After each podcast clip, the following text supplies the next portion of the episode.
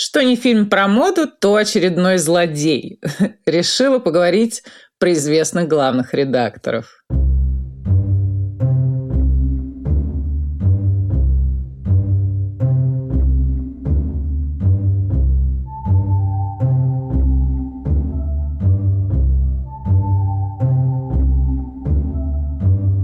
Друзья, привет! Это подкаст «Мышьяка кружева» и я, Катя Штерн, с вами несколько моментов подтолкнули меня к сегодняшней теме. Во-первых, и это основное, день рождения моей давней подруги и по совместительству редактора, главреда фактически, Светланы Костенко.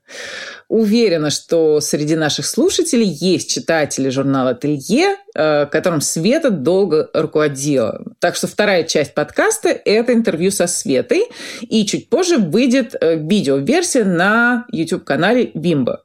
Постарались мы не фиксироваться на закрытии журнала «Ателье», хотя это и горький до сих пор момент, потому что столько было вложено сил, и даже мною, а Светой уж и подавно. И такой-то был уникальный продукт для российского рынка. Но Света человек оптимистичный, добрый, предприимчивый, если не сказать авантюрный. И вот прямо на днях она взялась еще за один глобальный проект, а, помимо фэшн-центра, который она развивает в РЭУ имени Плеханова. Словом, вот она моя первая и основная предпосылка на сегодня, а вторая – это такой социокультурный момент. Э, вы знаете наверняка или уже даже посмотрели, что вышел недавно в прокат фильм «Круэлла» с двумя Эммами в главных ролях Стоун и Томпсон. А, и фильм можно счесть э, ну, приквелом к истории про 101 далматинца, как девушка Стелла, Эстелла становится злодейкой Круэллой. Я, честно, фильм пока не посмотрела, не успела, но прочла любопытную очень колонку Ванессы Фридман из «Нью-Йорк Таймс», да, о том, каким, каким токсичным, аморальным и фальшивым предстоит мир моды, и, соответственно, все, кто его образует, составляет, да, в кино. Э, вспомним «Дьявол носит Прада», недавнюю относительно призрачную нить, э, там, ого-го, сколько работы для семейного психолога, да, э, и, например, «Высокую моду» 1994 года. Про это порте фильм назывался. Ну, в общем, фактически везде мода и ее приспешники предстают в карикатурном таком сатирическом ключе, да, редакторы, стилисты, модели, невротики, нарциссы, психопаты всех мастей, высокомерные и алчные люди, которые придумывают нечто странное и заставляют остальных либо переодеваться каждые несколько месяцев, либо чувствовать себя outdated. Эм, подумала тут, к слову, что одним из главных мотивов при создании мышьяка кружев было как раз мое желание э, раздемонизировать моду, да, показать ее человечность, пусть и в купе с, с вечной переменчивостью и со спонтанностью, которая на самом деле кажущаяся, да, а не такая уж это и спонтанность, и сменить как-то оптику при оценке людей, которые это все создают и продвигают. Эм, на самом деле быть неприятным, да, неделикатным, модным деятелем сейчас становится очень немодно. Э, фильм Курэла все-таки повествует о каком-то прошлом. И посмотрите, например, на Эд Эдварда Эннинфола, глав Реда Бритиш Вок. Э, милейший человек с мягкой улыбкой, практически ленинской, да, ну, если судить по Инстаграму. Э, никакой некорректности, в глазах только лишь понимание и принятие всех правильных э, должных ценностей, э, никакого вызова, никакой дерзости, да, сейчас это максимально важно. И не скажешь уже, например, как один из наших сегодняшних героев сказал когда-то Ани Винтор, э, мол, когда я иду по коридорам ВОК, особенно летом, да, мимо всех этих юных созданий в их летних нарядцах, э, то чувствую себя матисом среди его адалисок. Непостижимые, как это, непредставляемые сейчас слова произнес тогда Александр Либерман, Герман, который знал, о чем он говорит, поскольку с Матисом был знаком лично, а ВОК, э, ну и если взять больше, в Канденаст, провел в общей сложности более 50 лет. Э, он приложил руку еще к обложке Vanity Fair в 1991 году с беременной Дэми Мур. Э, Либерман к тому времени, к тому моменту был 30 лет как редакционный директор всех канденастовских публикаций в Штатах и в Европе да. Или, например, такой момент. Вот именно Либерман дал разрешение э, на печать снимков Ли Миллер из э, «Лагерей смерти». Я про это рассказывала в выпуске, посвященном Ли Миллер. Да? Это был все тот же Либерман. И вот с этой, с этой точки зрения, да, тем милее, в кавычках, симпатичнее выглядит статья о нем в русской Википедии, да, буквально вот на полстранички, потому что говорить тут особенно не о чем. Ну и коли так, мы сами о нем поговорим в скорости, а пока еще раз, да, практически святыми должны быть главные редакторы, дизайнеры и прочее, прочее, иначе им прилетит. Еще одна сложность подстерегает всех вышеперечисленных, э, ими ей культурная апроприация очень сложный вопрос, потому что нет и не может быть, хотя черт его знает, может и возникнет, некого списка, реестра, я бы сказала, кому конкретно принадлежит право обладания тем или иным визуальным кодом, и кому можно его использовать, а кому, простите, уж нельзя. Эм, не так давно записывала комментарий для подкаста «Не ждали». Его делают два человека – Алия Кадырова, она школьная учительница, и Азамат Габуев, писатель и юрист ребята что делают? Они э, смотрят на произведения, которые стали уже классикой, э, преимущественно в кино и в литературе, смотрят на них новым взглядом, прикладывая к ним так называемую новую этику. Ну и анализируя изначально фильм «Стиляги», затронули взаимодействие да, моды и субкультур. Э, я высказалась в том духе, что мода к субкультурам, в общем, точно так же, как и ко всему остальному. Всосала, переварила, да, сделала мейнстримом, э, возвела на пьедестал и как бы начала присматривать себе следующую порцию новизны. Да? Э, ну и, соответственно, Алия из Неждали отметила, что с позиции новой этики все это звучит немножко оскорбительно. Э, взять у людей да, их образ и апроприировать, присвоить. Я, знаете, сразу представила, как профсоюз, скажем, панков или скинхедов э, выдвигает э, претензию бренду Валентина, требуя, чтобы они убрали э, фирменные валентиновские вот эти вот шипы стилизованные с обуви. Ну, если вдруг дело дойдет до обратной апроприации у брендов к субкультурам там и обсуждения, насколько это все этично. Получается, что безнаказанно апроприировать можно сейчас только у матери природы природы, потому что у каких-то ее обитателей, да, сгруппированных по тому или иному признаку, э, что-то отобрать, присвоить все сложнее и сложнее. В конце мая этого года глава Министерства культуры Мексики Алехандро Фауста Геррера направила письма в представительство брендов Zara, Anthropology и Petal а, о недопустимости использования элементов культуры коренных народов. А, письмо не голословное, то есть в нем были приведены вот прям как примеры конкретных вещей. Там платье, два, по-моему, платья, одни шорты, да, э, и сопоставлены они были с образцами э, конкретных вышивок, конкретных декоров, э, фирменных для определенных мексиканских городов и общин. Суть претензий, посыл, в общем, достаточно прост. Платите и используйте на здоровье. Платите либо упоминайте. В прошлом году письмо счастья от Алехандро Геррера прилетело бренду Изабель Маган. В 2019 году, по-моему, это была Каролина Эррера. Э, в будущем тонкости культурной апроприации и еще станут одной головной болью дизайнеров, стилистов и редакторов. А вот фэшн-редакторам придется справляться с этим наряду со все падающей популярностью, востребованностью бумажных изданий, пусть и супер-пупер глянцевых. Так поговорим же о королях и королевах глянцев в те времена, когда подобные проблемы их еще не тревожили. Итак, Маяковский. Приезжает в Париж, чтобы тайком от Лили встретиться с матерью своей дочери и непосредственно с дочерью. Информация, тем не менее, просачивается, и напуганная Лили Брик, э, напугана в том числе потерей источника доходов, потому что Маяковский не только знаменит, не просто знаменит, но и богат. И, в общем, Лили подговаривает свою сестру Эльзу Триоле познакомить поэта с известной парижской красавицей Татьяной Яковлевой. Тут девчонки на самом деле едва ли не влипают в еще больше неприятностей, потому что Маяковский влюбляется стремительно, накрепко, да, высокий, статный Маяковский, э, высокую, статную Татьяну Яковлеву. И возникает угроза переезда, пусть и не так далеко, не в Штаты, да, поближе к американской дочери, но во Францию, откуда не спешит уезжать сама Татьяна. Ну и, в общем, в ход идет все. По возвращению Маяковского в Москву ему зачитывают письма от Эльзы Триоле, да, из города Парижа, где она перечисляет все новых и новых поклонников Татьяны. И, наконец, присылает письмо о предстоящей свадьбе с Виконтом Дюплесси. Свадьба, на самом деле, была, но была она сильно позже и в тот момент даже не планировалась. А Маяковский, как известно, увлекается другой женщиной, пытается одновременно получить э, новую визу во Францию, безуспешно. Говорят, Брик приложил к этому руку. В общем, все как-то идет не так, и итог всем известен.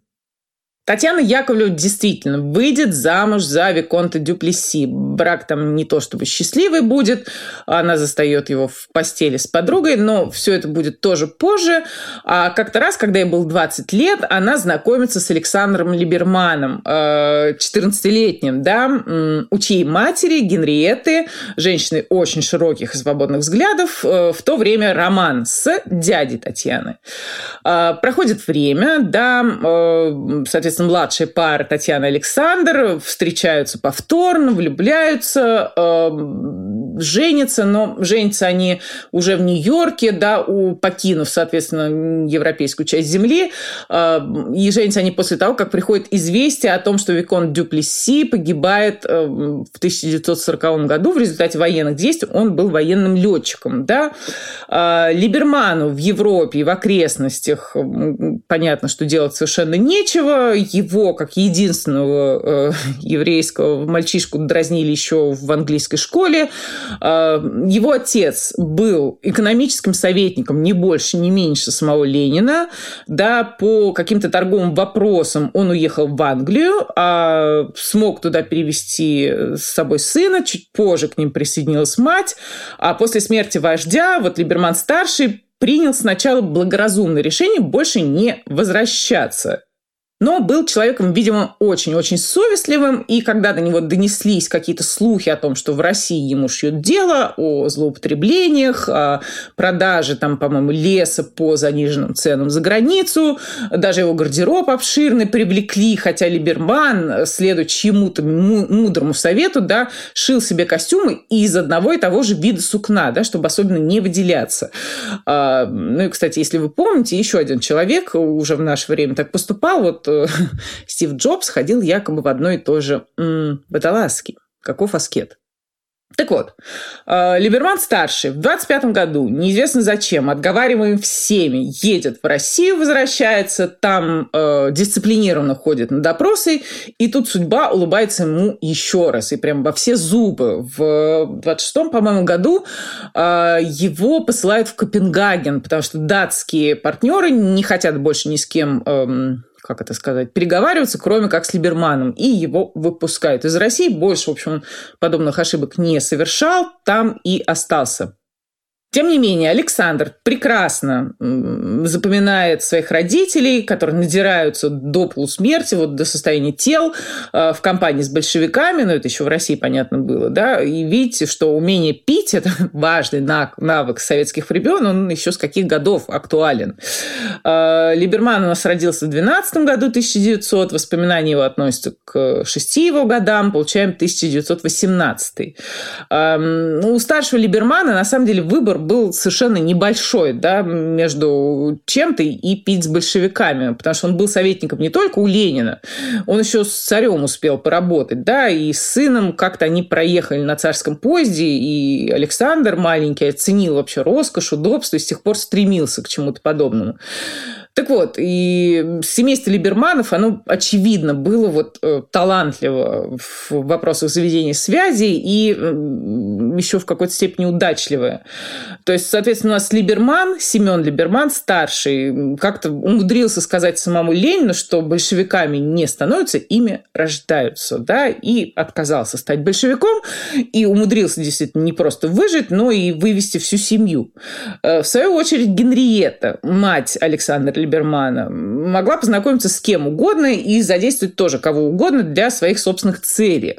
В 45 лет она, например, решила заняться танцем, да, для чего пригласила Брониславу Нижинскую, сестру великого Нижинского, Шагала, чтобы он ей костюмы и оформление сцены сделал, и вот как раз э, дядю Татьяны Яковлевой, чтобы тот нарисовал афиши.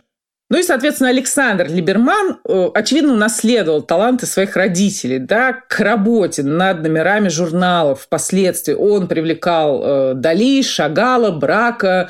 Хотел, например, опубликовать работы Поллока, но ему не дали. Уж слишком это было смело. И тогда Либерман придумал сделать фотосессию на фоне э, картин. Да, снимал уже Сесил Битон. Но на самом деле мог бы снимать и сам Либерман, потому что он попробовал себя и в фотографии. Э, он, например, фотографировал рабочие студии Матисса, Пикассо, даже Ренуара.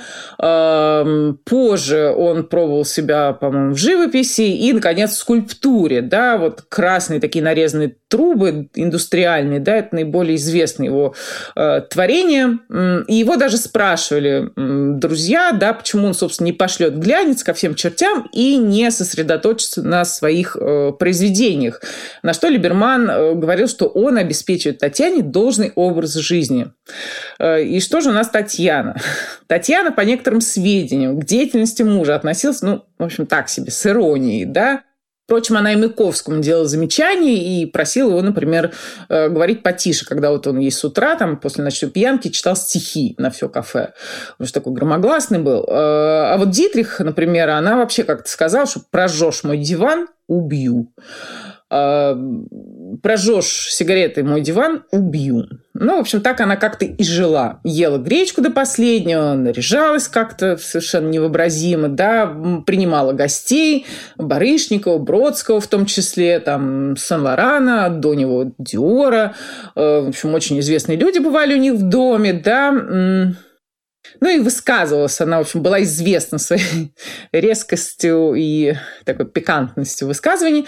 А, например, там могла сказать, что камин без поленьев – это что мужчина без эрекции. Или кому-то тоже известному э, сказала, что по походке вашей жены могу определить, какой у нее был оргазм – вагинальный или клиторальный.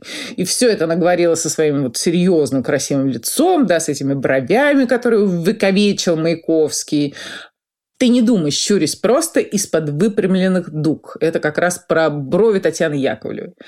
А Либерман же творил свои невиданные доселе обложки с элементами конструктивизма, который поразил его когда-то, да, скажем, с таким негативным черным профилем, наложенный поверх лица модели. Или, э, вот я запомнила, мне понравились такие красные стрелки, как на плакатах э, военной эпохи, да, которые указывают на определенные места в силуэте и отвечают тем самым на вопрос, вынесенный на обложку, что нового. И, соответственно, вот тут, тут и тут у нас изменения. В редакциях его прозвали «Царь всея Руси». Эм, в общем, пара была занята сама собой, да, что Татьяна, что Александр, и поэтому их дочь Франсин – мать звала ее Фроськой, а, когда выросла, да, она Татьяне была родной дочерью, а самому Либерману она была приемной, потому что она была дочкой от Виконта Дюплеси погибшего.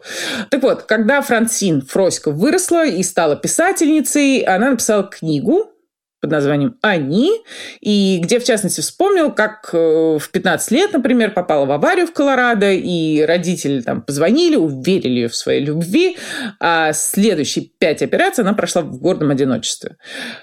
В общем, со всей брошенностью, со всей обиды заброшенного ребенка Франсин раскрыла правду и насчет того, насколько действительно красив и крепок был брак родителей и относительно их э, дружбы, немножко в кавычках, со всеми э, знаменитостями, вхожими в их дом.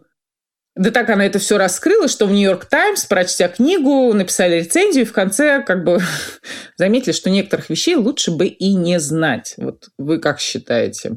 Этот вопрос меня постоянно мучит. Эм, при Алексе Либермане руководство Конде Наст э, переманивает на должность сначала там, младшего редактора, а потом уже и на должность главного редактора знаменитейшую Диану Вриланд.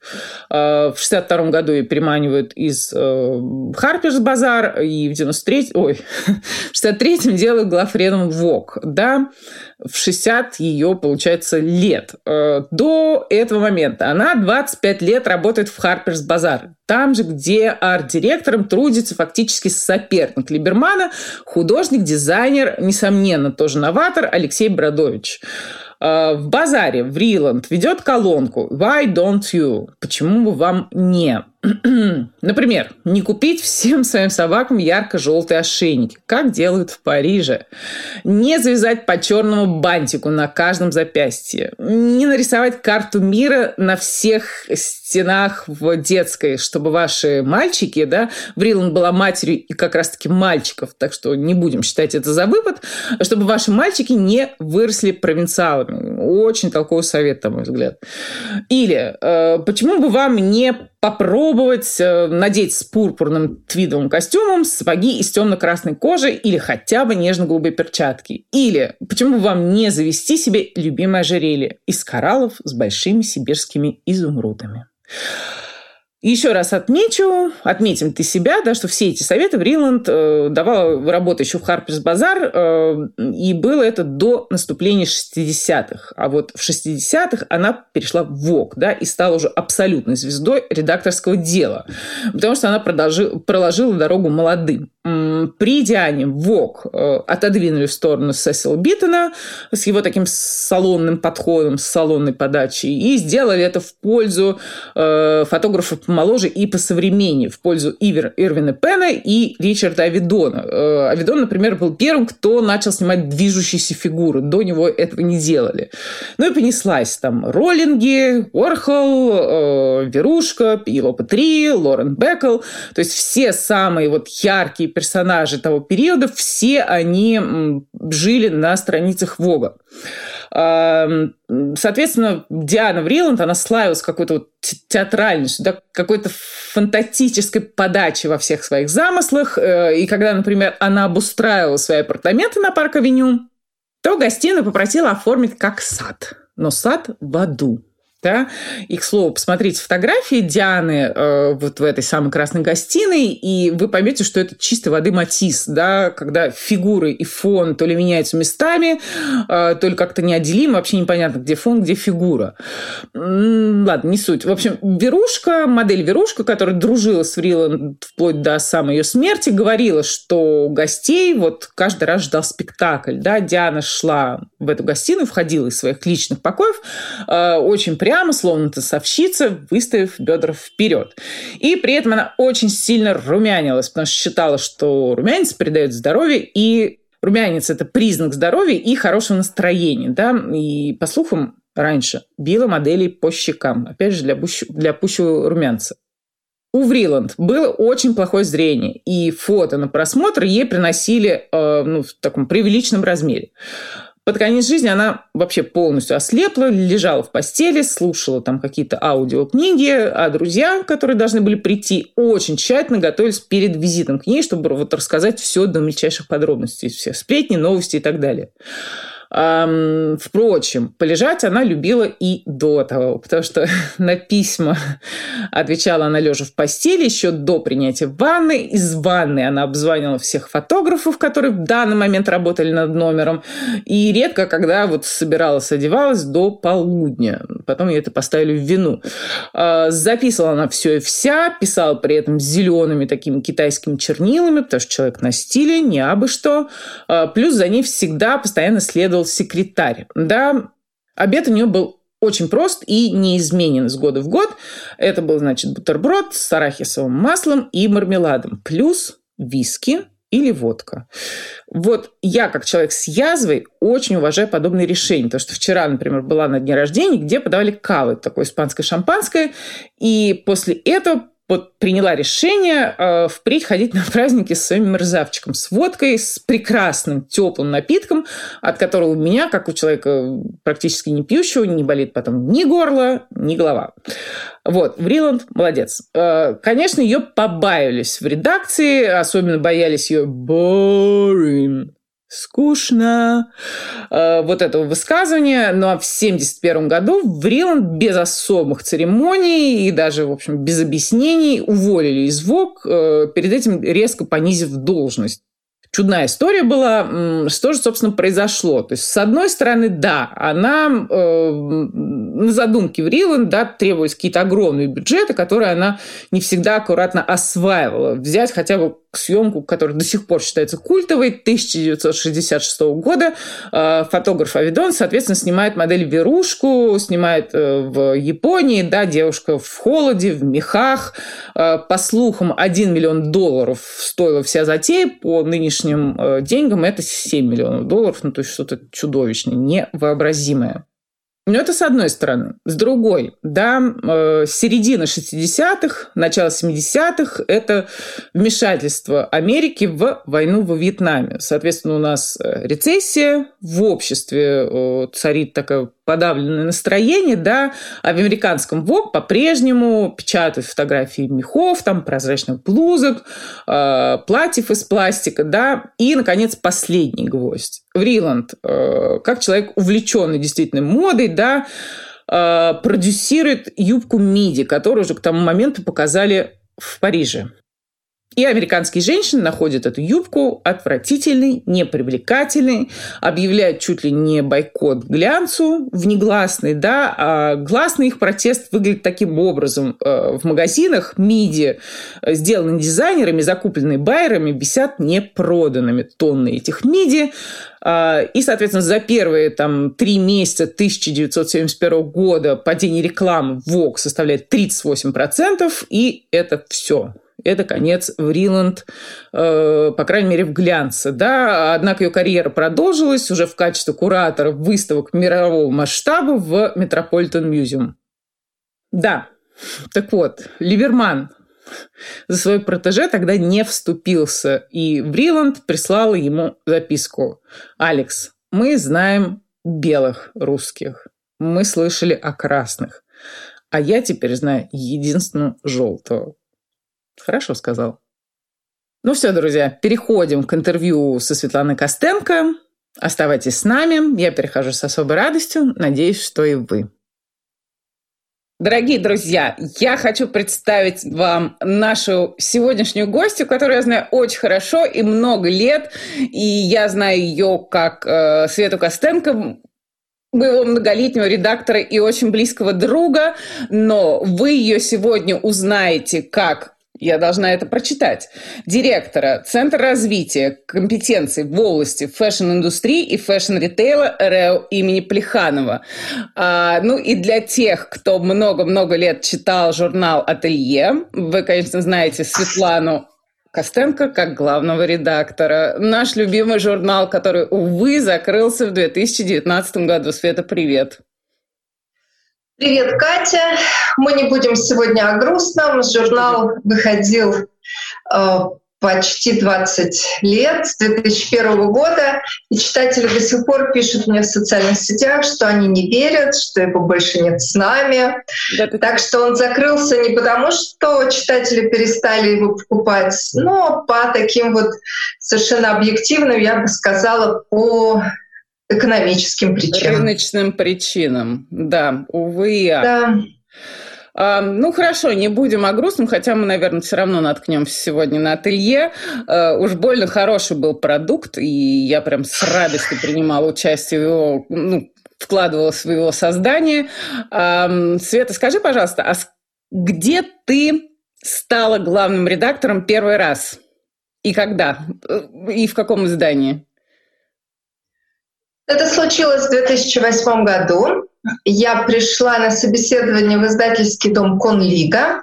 Они искали главного редактора на журналы с выкройками, которые все тоже хорошо знают.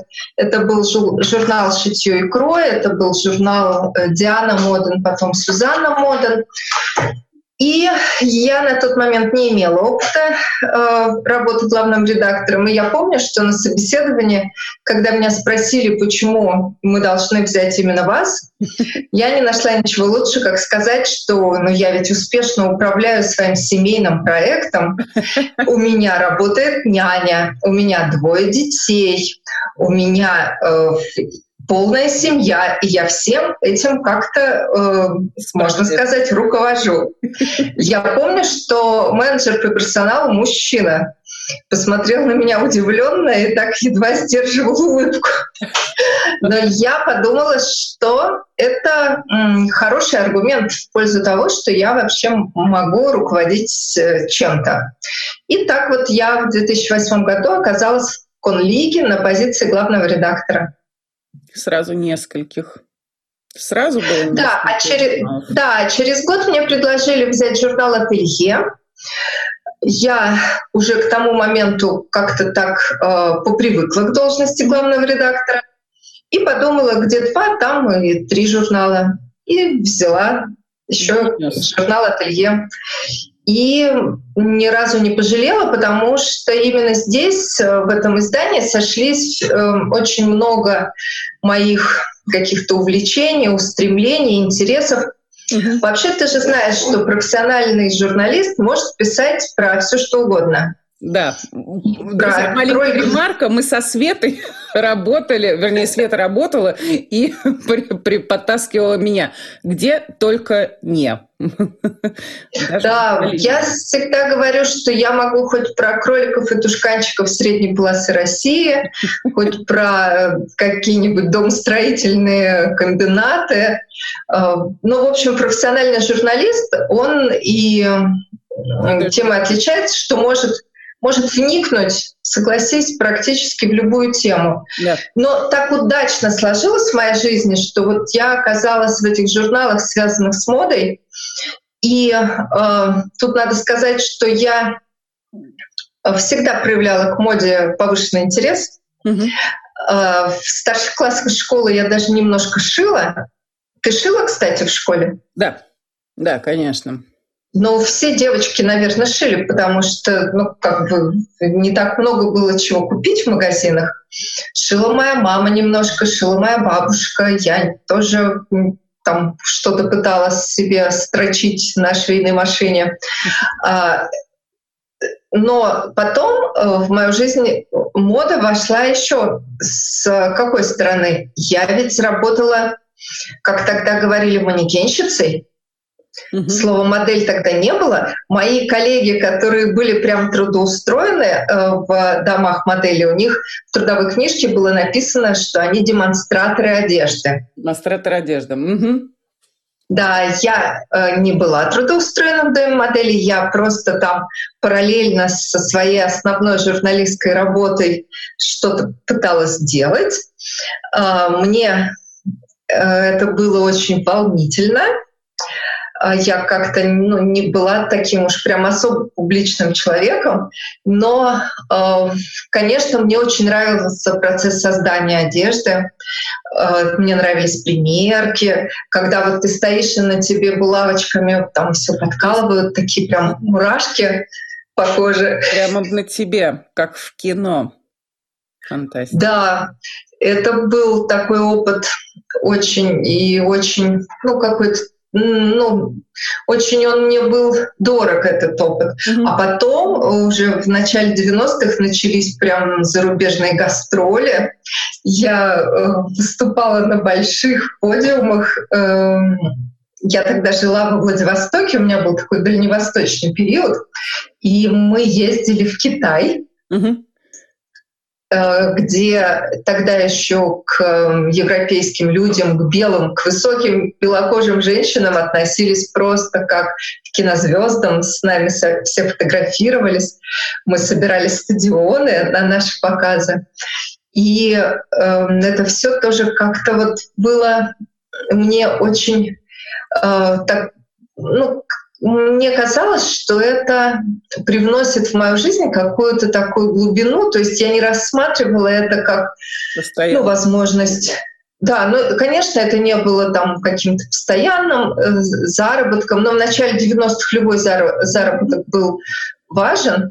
И э, однажды мы путешествовали по Китаю целый месяц с гастролями, и когда да, мы вернулись, я чувствовала э, как бы вот себя немножко, знаешь, прям в роли рок-звезды.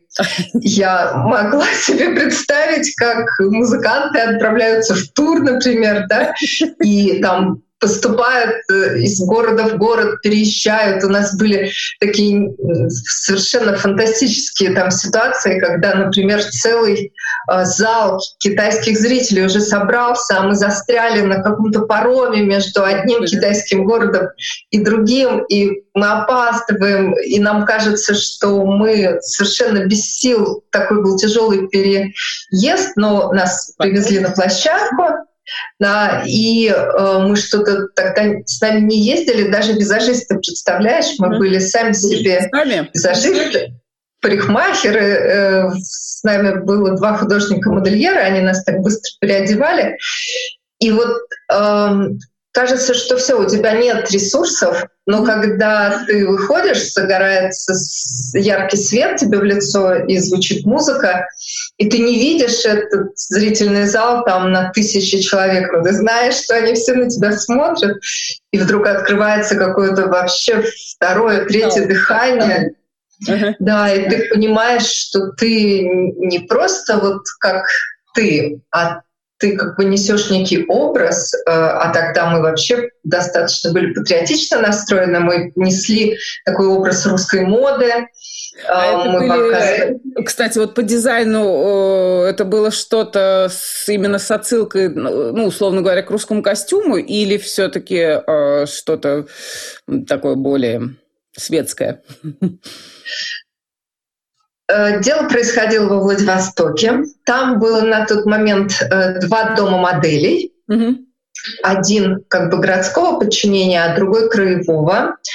И когда появилась возможность выезжать в Азию, а помимо Китая это была Япония, и Корея, и Макао, то, конечно, коллекции создавались с использованием русских национальных мотивов, но это не были прям кокошники, такие исторические какие-то костюмы. Это была некая стилизация. Mm-hmm. Ну, например, я помню на одном показе, жалко, вот я не приготовила фотографии, не знала, что речь дойдет э, до этого.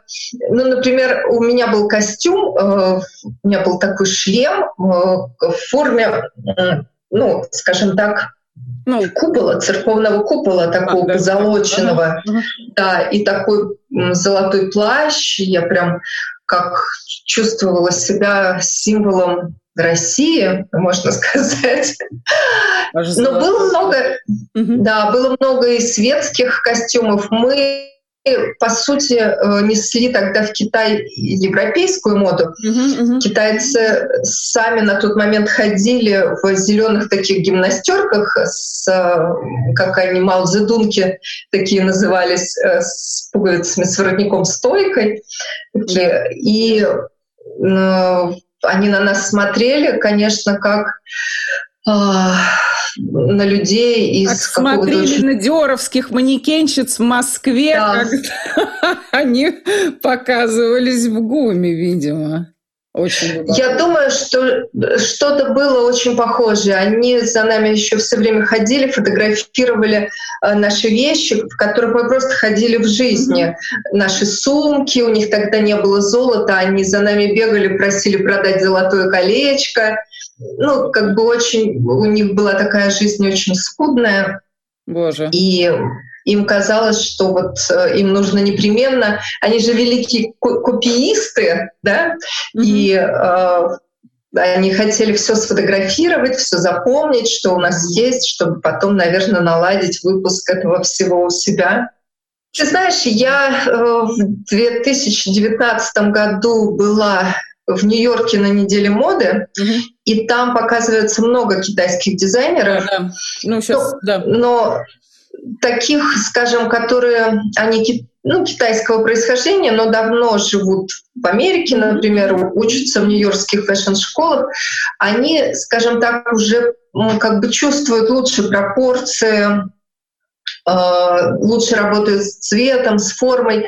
Но я была на нескольких показах больших китайских брендов. Mm-hmm. Вот один показ мне очень запомнился. Они сняли прям национальную библиотеку mm-hmm которая в парке находится, mm-hmm. огромная. Это все равно, как если бы в нашей библиотеке Ленина проходил показ. И все было очень пафосно, э, с очень хорошим светом, сценографией. Но видно было, как трудно им дается вообще понимание, ну, скажем так, европейского костюма да, и... Да. Ага и вот э, современной такой стилистики расслабленной. Mm-hmm. Э, это проявляется прежде всего там в работе с пропорциями, э, как-то вот нет у них чутья, видно много под, подражания. И э, я знаю, что те, кто работал в Китае, вот, например, Ирина Сычева, хорошо yeah. тебе знакомая, yeah. руководитель школы модного кроя, yeah. Да, она же преподавала, был момент, когда ее приглашали в Китай преподавать, и она говорила, что, конечно, очень плохо у них с креативностью, то есть они очень хорошо все повторяют, а, хорошо обучаются каким-то таким конкретным навыкам, но а, что касается вот как бы придумать, создать с нуля, угу. Да, не дается им это. Но я думаю, что это вопрос, наверное, времени, вопрос впитывания культуры.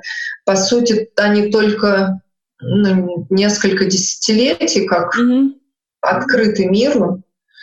И, Интересно, что ждет нас в этом плане? Откроемся. Ну, мы-то открыты миру примерно в то же самое время. Тебе как кажется? У нас, на самом деле, когда я вернулась из Штатов, я была поражена тому, как у нас все изменилось. Вот буквально за там четыре года, которые я не особенно присматривалась. Как тебе кажется? Ну, ты знаешь, я по долгу службы же много отсматривала разных конкурсов э, в жюри, и когда мы в журнале делали какие-то публикации. Мне кажется, что очень много сейчас появилось молодых дизайнеров, которые очень хорошо работают на хорошем таком международном уровне. Mm-hmm. И может быть, в их работах нет того, что мы бы назвали неким таким национальным кодом, mm-hmm. да, который бы считывался легко. Но э, в целом, я думаю, многие из них вполне могли бы работать в больших брендах. Я не вижу Они проблем. то и приглашаются, увы, не, не сюда. Я, кстати, по поводу э, национальных э, каких-то кодов, мне кажется, что сейчас это вообще размывается, потому что вот кстати, на лекции в Иваново меня спрашивали, да, есть ли некая, скажем так, страна, заправляющая, ну, условно говоря, там вот всем, ну, лидирующая, да, как opinion лидер. И э, вот именно в плане дизайна, да, чтобы это было как-то считываемо. Мне кажется, сейчас такой страны нет. То есть есть сообщество, например, скандинавов условных, да, те, кто показывается на Стокгольм Fashion Week и Копенгаген Fashion Week. Но это именно вот такая сплоченная тусовка, да, э, может быть, у них есть какая-то схожесть ну, культурных кодов, да, но она явно не скандинавская, она совершенно международная, да, и тусовка скорее сплоченная за счет их борьбы за э, sustainability. Да? К 2022 году собираются на 100% все сделать. И э, я просто к тому, что сейчас вот таких э, национально считываемых кодов, по-моему, нет ни у кого. Ну, то есть уже все настолько размылось, ассимилировалось. Может быть, у японцев есть. Вот разве что. Поэтому... Ну да, моя дочь младшая, работала моделью, ну ты знаешь, она однажды и у тебя на показе работала, да. и она в Москве успела поработать в своем таком подростковом возрасте, и несколько раз она ездила в Токио и работала на недели моды mm-hmm. в Токио, mm-hmm. именно на японских брендах. И, конечно, есть там определенная такая стилистическая какая-то эм, специфика. Тональность, скажем так. Ну, то есть ты, э, когда смотришь, э, можешь определить, как-то поставить диагноз, да, что это что-то японское. Э, это ну, сейчас вот попроси меня сформулировать. Я бы сказала, что это много асимметрия. Mm-hmm. И э, мне кажется, что э, работа с цветом немножко другая, да. такие цветовые сочетания необычные, непривычные, может быть, европейскому глазу. Вот. И э, ну вот на тех показах, где Юля была, было много еще таких технологических каких-то решений. Не Мне знаю, там что Хусейн Чулаян на них повлиял или кто. Но, там... но пополам с небрежностью. Ну, то есть даже небрежность очень и очень э, выверенная и продуманная. Ну, Согласна, ты молодец, хорошо формулируешь, да. Твоя школа так оно... да. Я много лет работаю под твоим начальством. Но эм, я все-таки, знаешь, если уж возвращаться к теме главного редакторства, я все-таки считаю себя больше таким менеджером от журналистики. Mm-hmm. И потому что когда ты работаешь главным редактором, твоя задача собрать команду авторов и выстроить процесс так, чтобы продукт э, всегда был качественный, чтобы он сдавался вовремя. Mm-hmm. И чтобы в, хорошо, чтобы твой продукт отражал потребности аудитории. И э, в этом плане я не позиционирую себя как, скажем, там, искусствовед или историк моды. Mm-hmm. Нет, я не, не возьмусь так себя назвать. У меня, конечно, есть определенная насмотренность, которая появилась, пока я вот делала журнал «Ателье». А, но я считаю, что, конечно, есть э, люди, личности, которые глубоко, ну, глубоко изучают моду и могут давать какие-то более такие глубокие художественные оценки. Никогда бы не написала я про себя, что я там один из э, значимых аналитиков моды. Нет. Ну, у нас, по-моему, только один единственный пример. Это теория моды и Алябьева. Ну, то есть, по-моему, у нас все остальные э, нет? Ну, я знаю журналистов, которые сами про себя в пресс-релизах так пишут, сами себя так называют. Ну, знаешь, пишите тоже.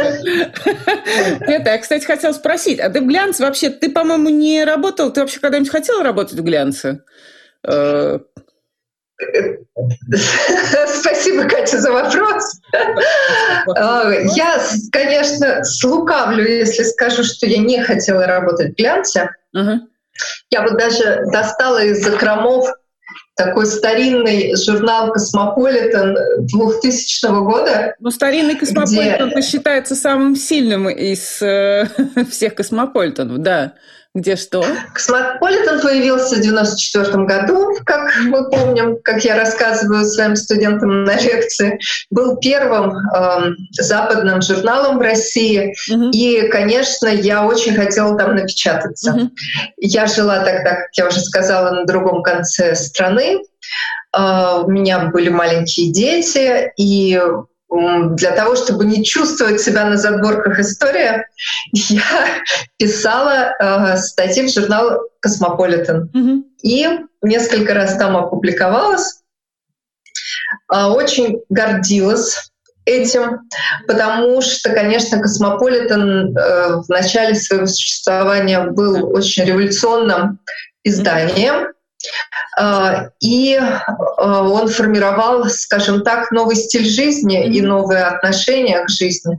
Для мне это было очень близко, потому что я как раз пыталась быть а, такой работающей мамой, таким профессионалом, который не забывает приготовить детям суп и проверить уроки. И вот это вот умение балансировать, и при этом еще, конечно, э, мы все э, люди, связанные с модой, всегда хотели хорошо выглядеть, что, в общем, дается это непросто. Просто. А, усилия определенные приходится прикладывать. Но вот Космополитен был таким идеологом. Угу. И я, э, когда в 2001 году мы перебрались всей семьей в Москву, то э, я подумывала о том, что было бы хорошо не просто печататься в Космо, а может быть попасть туда на работу. Uh-huh, uh-huh. Но э, как-то этого не сложилось, и э, я э, потом уже думала, э, почему э, я не чувствую какого-то глубокого разочарования от этого. Ты знаешь, вот эти журналы, которые я делала с выкройками и потом ателье, а, я очень э, любила, во-первых, нашу аудиторию, такую mm-hmm. творческую, шьющую, людей, которые делают моду своими руками. На земле. И ага. я поняла, что вот, допустим, э, весь глянец, он ведь, в общем, обслуживает индустрию потребления. Да. Угу чем дальше, тем больше. Э, это как бы продукты, которые формируют наше желание обладать все новыми и новыми какими-то предметами, mm-hmm. получать все больше и больше впечатлений, такое потребление впечатлений. А журналы, которые делали мы в издательском доме, они все-таки более практичные и они адресованы людям, которые не просто потребляют, а создают. И э, я этим себя, ну не то что утешала, но я как-то видела очень глубокий смысл э, вот mm-hmm. именно в том, что я оказалась так надолго, задержалась больше, чем на 10 лет вот в этих журналах, по которым люди шьют.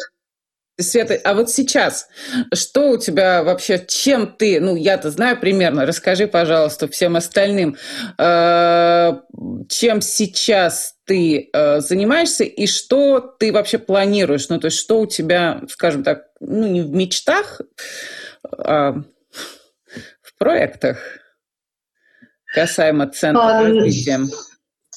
Но когда э, журналы закрылись в 2019 году, mm-hmm. я первым делом э, запустила свой сайт. Mm-hmm. Есть сайт Ателье Магазин.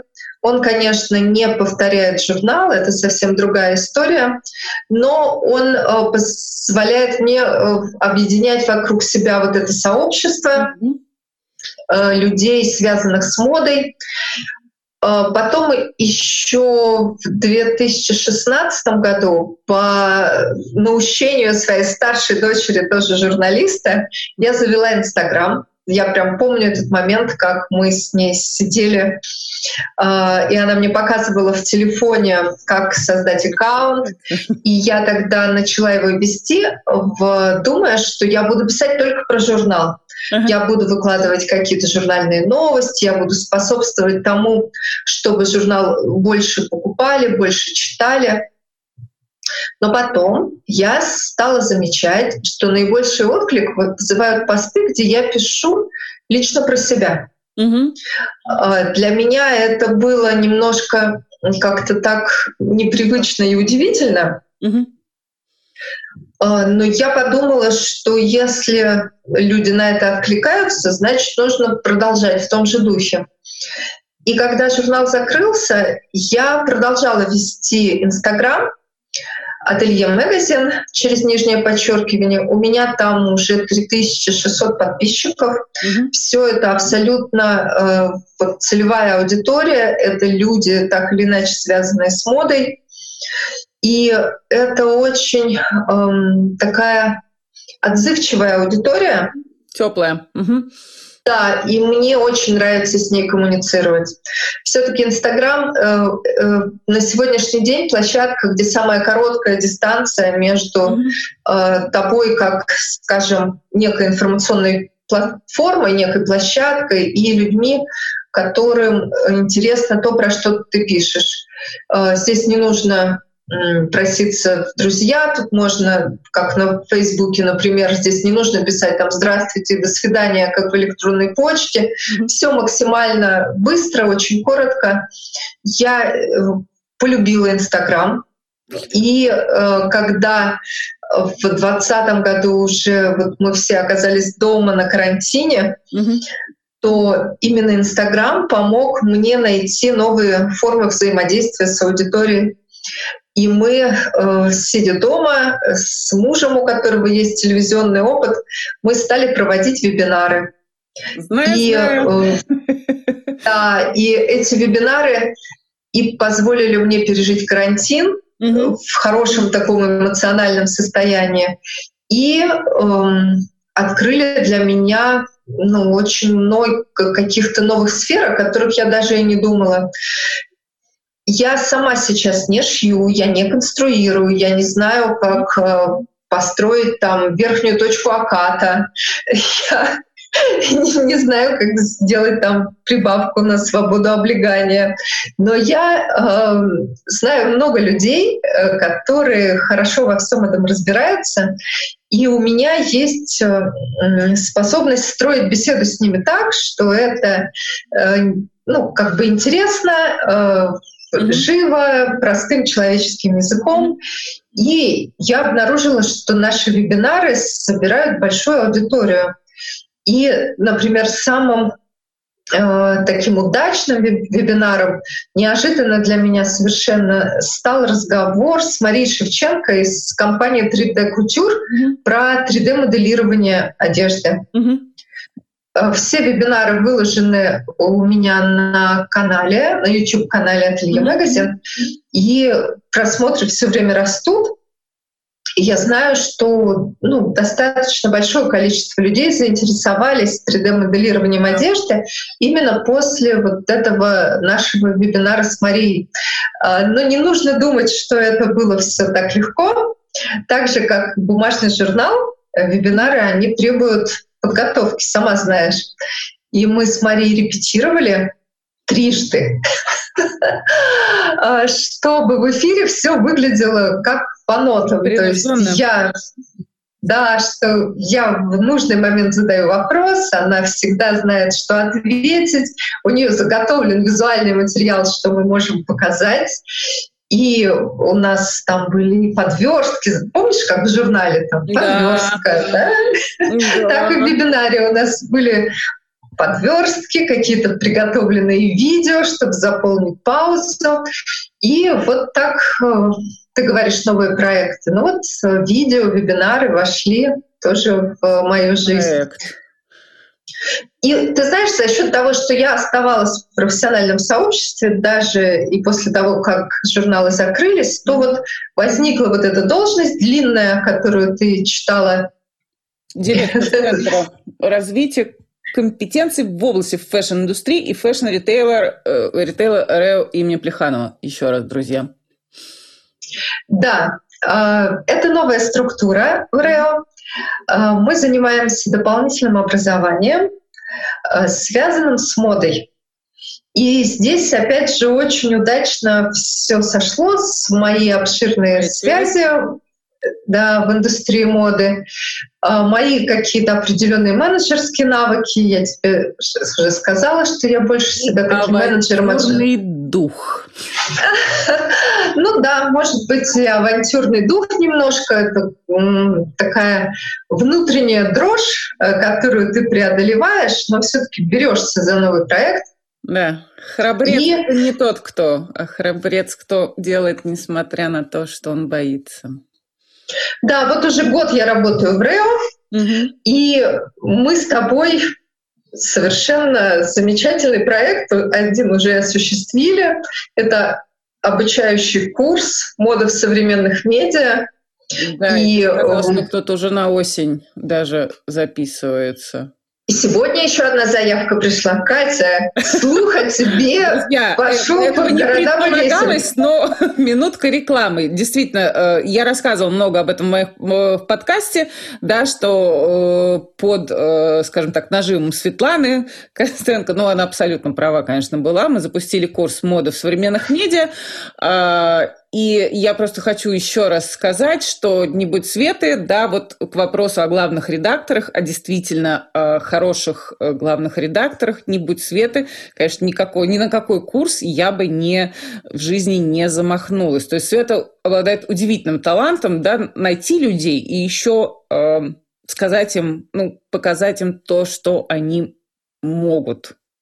Дружочки, когда выйдет этот выпуск, у Светы Костенко уже наступит день рождения. Я с огромным удовольствием ее нет, пока не поздравляю. Ну, поздравляю на самом деле. И хочу сказать, как я рада тому, что мы столько лет и дружим, и работаем вместе, и еще поработаем. Вот. И э, подписывайтесь, пожалуйста, на страничку ателье. По-моему, там нижнее подчеркивание или среднее? Да. Нижнее подчеркивание магазин. Э, соответственно, ее ведет Светлана Костенко, бывший главред журнала «Ателье». А сейчас директор Центра развития компетенций в области фэшн индустрии и э, фэшн-ритейла э, в РЭУ имени Плеханова.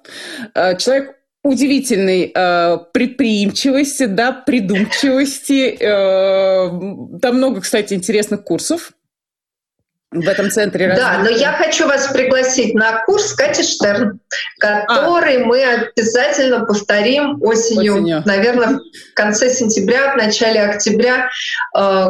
Я точно знала, что из Кати получится прекрасный преподаватель, потому что Катя очень э, эмоциональная, и э, группа, которая занималась у нас вот весной, они все сдружились и стали прям такой настоящей э, компанией. Группа прямо реально хорошая, но день рождения все равно не у меня. Да. Спасибо, Катя, спасибо тебе за такую возможность еще раз рассказать и про наш с тобой любимый журнал, и про мои новые проекты. Я очень э, дорожу э, нашим э, с тобой таким взаимодействием, да, э, то есть мы, да, достаточно успешно. Да. Угу. То есть мы и дружим, и работаем. Но я считаю, что во многом оно успешно, потому что при всей своей эмоциональности ты очень ответственный человек. Да. Среди журналистов таких встречается немного. А, э, Катя всегда помнит про дедлайны, старается не подводить редакторов. И это очень ценно. По сути, а, ну, как бы мы относимся к другим так, как хотели бы, чтобы люди относились к нам. Mm. И вот это ну, какая-то взаимная ответственность позволяет сохранять отношения очень много лет. Это, кстати, абсолютная правда про взаимную ответственность. Друзья, еще я хотела сказать, что когда-то Света мне на день рождения издала журнал с моими статьями, и я долго думала, чем я могу отплатить. И вот, наконец-то, у меня есть подкаст, и я могу поздравить Свету с днем рождения. С днем рождения, дорогая Света. Хорошо, увидимся 2 июня. Я близнец. Э, для близнецов журналистика самая подходящая сфера деятельности. И я очень рада, что я до сих пор, можно сказать, в профессии. И как-то все так удачно складывается, что я занимаюсь и журналистикой в том или ином виде, и, и да, модой. Там немножечко. Ну, не немножечко даже. Света. Ну, а теперь еще и обучение. Обучение это всегда про некую миссию, да, это про угу. то, когда ты уже чувствуешь себя в определенной мере гуру, и готов передавать свой опыт. Да, готов э, щедро этим делиться, чем мы, собственно, с Катей и занимаемся. Удачи нам и отдельной большой удачи Свете. Друзья, ну до свидания. Света, пока. Еще Пока. С наступающим. Пока.